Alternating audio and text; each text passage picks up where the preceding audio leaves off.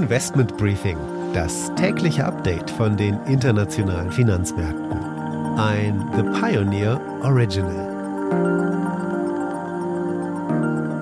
Einen schönen guten Morgen aus Frankfurt. Schön, dass Sie wieder mit dabei sind. Mein Name ist Annette Weißbach mit dem morgendlichen Update zu den Märkten.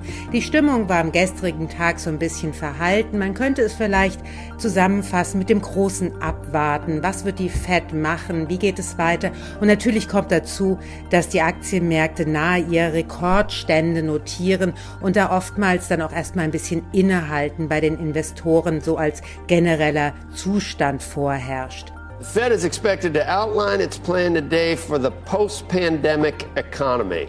Also heute geht es natürlich erstmal um die Fettentscheidung vom gestrigen Abend und das ist mehr oder weniger wie erwartet herausgekommen. Die Fed startet das Tapering und das mit einer Rate von 15 Milliarden US-Dollar jeden Monat von November anfangend. Also im November schon mal 15 weniger und dann auch im Dezember 15 weniger.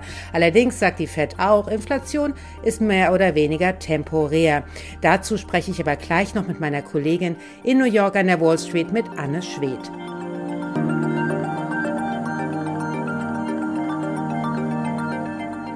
Anschließend blicken wir auf die nächste Notenbankentscheidung, denn diese Woche ist ja wirklich viel los bei den Zentralbanken dieser Welt. Es geht um die Bank of England, die sich heute auch zu Wort melden wird. Ein weiteres Thema sind Aktien von kohleproduzierenden Unternehmen, denn Kohleunternehmen profitieren unglaublich von den Turbulenzen auf dem Energiemarkt, obgleich Kohle einer der größten Klimasünder ist und natürlich gerade momentan heiß diskutiert wird in Glasgow. Dann schauen wir uns noch einmal die Lufthansa an. Die hat gestern ja Zahlen vorgelegt. Überraschend positiv waren die Zahlen und die Aktie, die hat einen wahren Kurssprung hingelegt mit einem Plus von sieben Prozent. Außerdem ein Ausblick auf die Commerzbank, die zweitgrößte deutsche Bank. Die hat es ja nicht einfach gehabt in den letzten Jahren. Im Grunde genommen seit der Finanzkrise nie wieder richtig auf die Füße gekommen. Das relativ neue Management, das möchte die Bank jetzt profitabel aufstellen. Ob das gelingt, sehen wir wohl in den Zahlen zum dritten Quartal. Und die Aktie des Tages ist die Deutsche Post. Auch hier Zahlen. Heute ist sozusagen der Super Thursday in der Bilanzsaison in Deutschland. Die Deutsche Post wird mit neuen Prognosen an den Markt gehen. Das ist dann schon das vierte Mal in diesem Jahr, dass die Prognose erhöht wird. Das Großereignis des gestrigen Tages, 19 Uhr deutscher Zeit, war natürlich die US-amerikanische Notenbank. Und wie erwartet hat sie gesagt, dass sie anfangen wird zu tapern. Das ist quasi der Anfang eines neuen geldpolitischen Zykluses überall auf der Welt wohl denn die größte Zentralbank der Welt wird ab November ihre Anleihekäufe reduzieren um 15 Milliarden US-Dollar jeden Monat, also 15 Milliarden US-Dollar schon weniger im November und dann nochmal 15 weniger im Dezember. Man bleibt allerdings bei der Zinsprognose und sagt weiterhin auch, dass die Inflation wohl temporärer Natur sein könnte, obgleich die Inflation in Amerika noch viel höher ist als in der Eurozone. This is a five train. The next stop is Wall Street. Und damit schalten wir zu meiner Kollegin Anne Schwed nach New York an die Wall Street. Anne, wie hat der Markt reagiert am Abend bei euch nach der Bekanntgabe des Entscheids? Ja, Nette, an der Wall Street gab es hier neue Rekorde. Alle drei wichtigen Indizes, der Dow Jones, der S&P 500 und der Nasdaq Composite schlossen alle mit Höchstständen. Zum Trading-Beginn war der Dow Jones zwar noch im Minus gestartet und man fragt sich auch generell, warum es jetzt so eine Euphorie darüber gibt, dass die Notenbank ihre Corona-Hilfen zurückfährt, weil eigentlich waren die Märkte ja sehr dankbar für diese Hilfen. Deshalb hören wir jetzt mal in der Rede von Jerome Powell, da finden wir einige Erklärungen. Today, the FOMC kept interest rates near zero. With these actions, monetary policy will continue to provide strong support to the economic recovery. We remain attentive to risks and will ensure that our policy is well positioned to address the full range of plausible economic outcomes. Also zum einen versicherte Paul, dass die Zinsen erstmal nicht angehoben werden. Das finden die Anleger natürlich positiv, weil das bedeutet, dass weiterhin viel billiges Geld in den Märkten bleibt. Außerdem sagte Paul, dass das Herunterfahren der Anleihekäufe nicht unbedingt bedeutet, dass die Notenbank nicht auch weiterhin unterstützend eingreift, falls es nötig ist. Und mit Blick auf die stark steigende Inflation, die hatte die Anleger ja auch sehr verunsichert, da bleibt die Fed bei ihrem Standpunkt, dass die nur vorübergehend sei, auch wenn es jetzt noch ein bisschen länger dauern könnte, bis die wieder bei ihrer Zielmarke von 2% ist.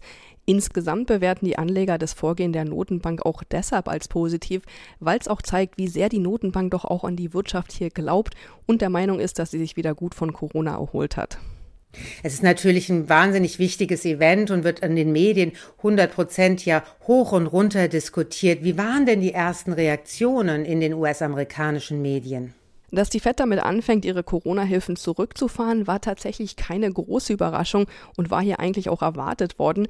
Was neu ist, ist, dass die Notenbank jetzt schon damit anfängt, anstatt noch bis zum Ende des Jahres zum Beispiel zu warten. Das würde bedeuten, dass das Anleihekaufprogramm schon Ende Juni auslaufen würde. David Kelly von JP Morgan glaubt aber nicht, dass man daraus jetzt Rückschlüsse ziehen kann, wann die Fed dann anfängt, die Zinsen wieder anzuheben. I don't expect a, a rate hike in July or in September. What I think they're trying to do is draw space between when they're done with tapering when they start tightening because they've always tried to say these are two distinct things. Kelly interpretiert es jetzt also so, dass sich die Fed wohl Spielraum verschaffen will zwischen dem Ende der Anleihekäufe und dem Beginn der Zinserhöhungen, um dann eben zu schauen, wie es bis dahin um die Inflation so steht. Ähnlich sehen es hier übrigens auch andere Analysten an der Wall Street. Die Tatsache, dass die Fed die Inflation immer noch als vorübergehend bezeichnet, legt nahe, dass sie die Zinsen wohl noch länger unten halten will, sogar länger als die Anleger es erwartet und sogar schon in den Markt eingepreist haben. Vielen Dank, Anne. Und damit schauen wir nach Großbritannien, denn heute wird die Bank of England höchstwahrscheinlich die Zinsen erhöhen und das wäre dann das erste Mal seit der Finanzkrise. So verrückt sich das auch anhört, das sogenannte Geldpolitische Komitee wird die jüngsten Entscheidungen um 12 Uhr Londoner Zeit, also um 13 Uhr deutscher Zeit bekannt geben und Investoren, die wetten darauf, dass die Bank of England ihre Zinsen erhöhen wird. Und das würde die äh, Bank of England somit an die Forefront sozusagen des Zinserhöhungszykluses setzen. Ein wichtiger Schritt, auch ein wichtiges Zeichen für die Märkte. Die haben diesen Zinsschritt im Grunde genommen schon eingepreist. Somit gehen auch Investoren davon aus, dass die Notenbank das einfach machen muss, um große Verwerfungen auch an den Devisenmärkten unter anderem zu verhindern. Wir bleiben in England und schauen nach Glasgow. Hier wird ums Klima gerungen. Es ist nicht einfach, wirklich einen Konsens zu finden, denn die Schritte sind für die einzelnen Volkswirtschaften wirklich sehr kostspielig. Gleichzeitig gibt es aber Aktienmärkte und einzelne Aktien von kohleproduzierenden Unternehmen, die unglaublich gut gelaufen sind und weiterhin wahrscheinlich auch laufen. Das sind die Hersteller von sogenannter thermischer Kohle. Diese Kohle wird gebraucht, um Elektrizität herzustellen. Unter anderem ist Glencore einer der größten Produzenten dieser thermischen Kohle, aber auch Peabody Energy oder das australische Unternehmen Whitehaven Coal. Alle werden sehr viel Geld für ihre Aktionäre verdienen, denn die Nachfrage in Asien ist ungebremst und Banken finanzieren keine neuen Minen mehr. Das heißt im Umkehrschluss, die Preise werden weiterhin wohl steigen, denn wenn die Nachfrage weiterhin hoch ist und es aber keine neuen Minen gibt, dann wird der Rohstoff Kohle immer knapper. Es gibt verschiedene Gründe, warum sich die Preise für diese thermische Kohle so erholt haben. Unter anderem ist es natürlich auch der Anstieg der Gas Gaspreise, dass viele Unternehmen dann doch wieder auf Kohle gegangen sind, gerade in Asien aber teilweise auch in Europa. Und es gab auch Angebotsengpässe in Südafrika, aber auch Indonesien. All diese Faktoren haben dann dazu geführt, dass der Preis für diese thermische Kohle sich seit Jahresbeginn fast verdoppelt hat.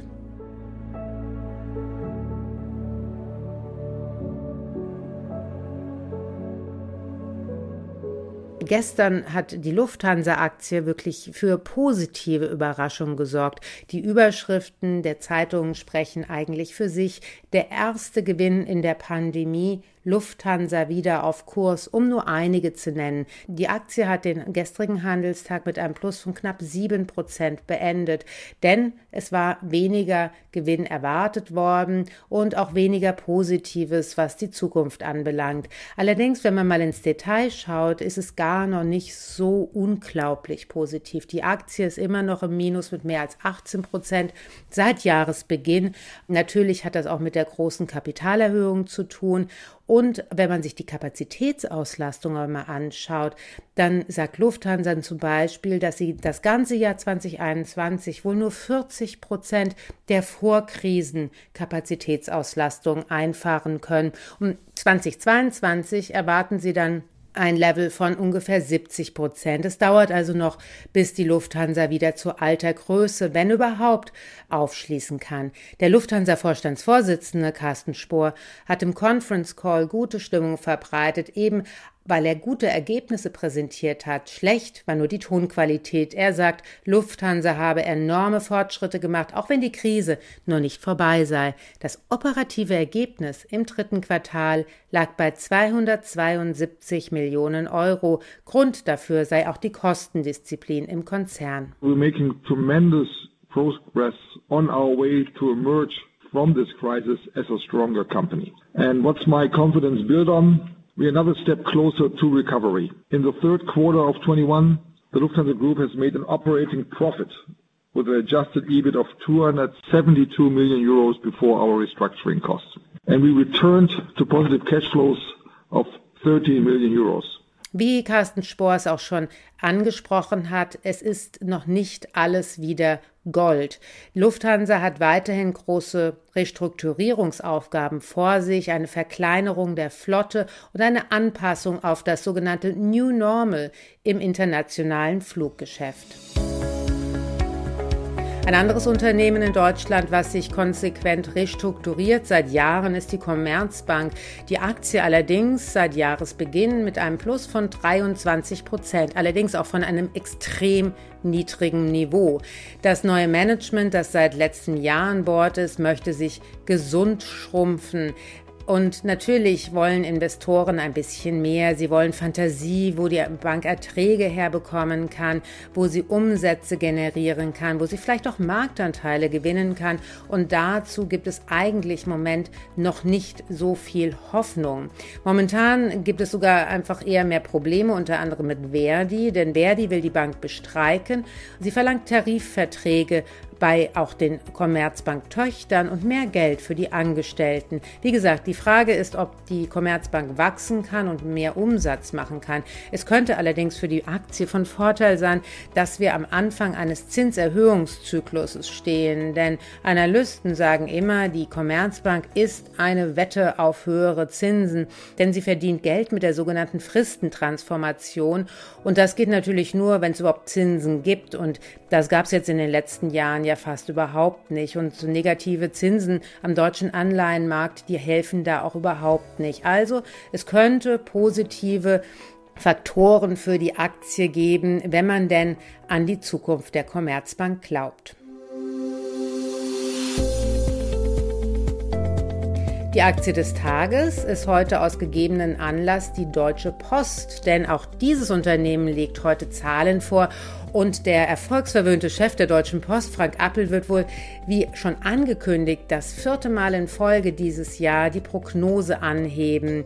Zuletzt hat das Unternehmen August eine Prognose veröffentlicht und ging nun von einem EBIT in Höhe von mehr als sieben Milliarden Euro für 2021 aus. Nun wird er wohl noch eine Schippe drauflegen, denn das Geschäft brummt. Vor allem der Onlinehandel und das ganze Auslieferungsgeschäft mit DHL ist weiterhin unglaublich stark und Analysten gehen auch davon aus, dass dieser E-Commerce-Boom nicht nur ein vorübergehender Corona-Effekt war, sondern einfach nachhaltig ähm, auf einem höheren Niveau bestehen bleibt. Die Deutsche Post macht im letzten Quartal des Jahres immer einen großen Anteil ihres Umsatzes, gerade mit dem Weihnachtsgeschäft. Und natürlich wird es interessant sein, was der Vorstandsvorsitzende des Unternehmens sagt, wie sie denn das große Volumen am E-Commerce-Boom überhaupt handeln können. Denn es gibt einen Knappheitfaktor bei der Deutschen Post und das sind Mitarbeiter.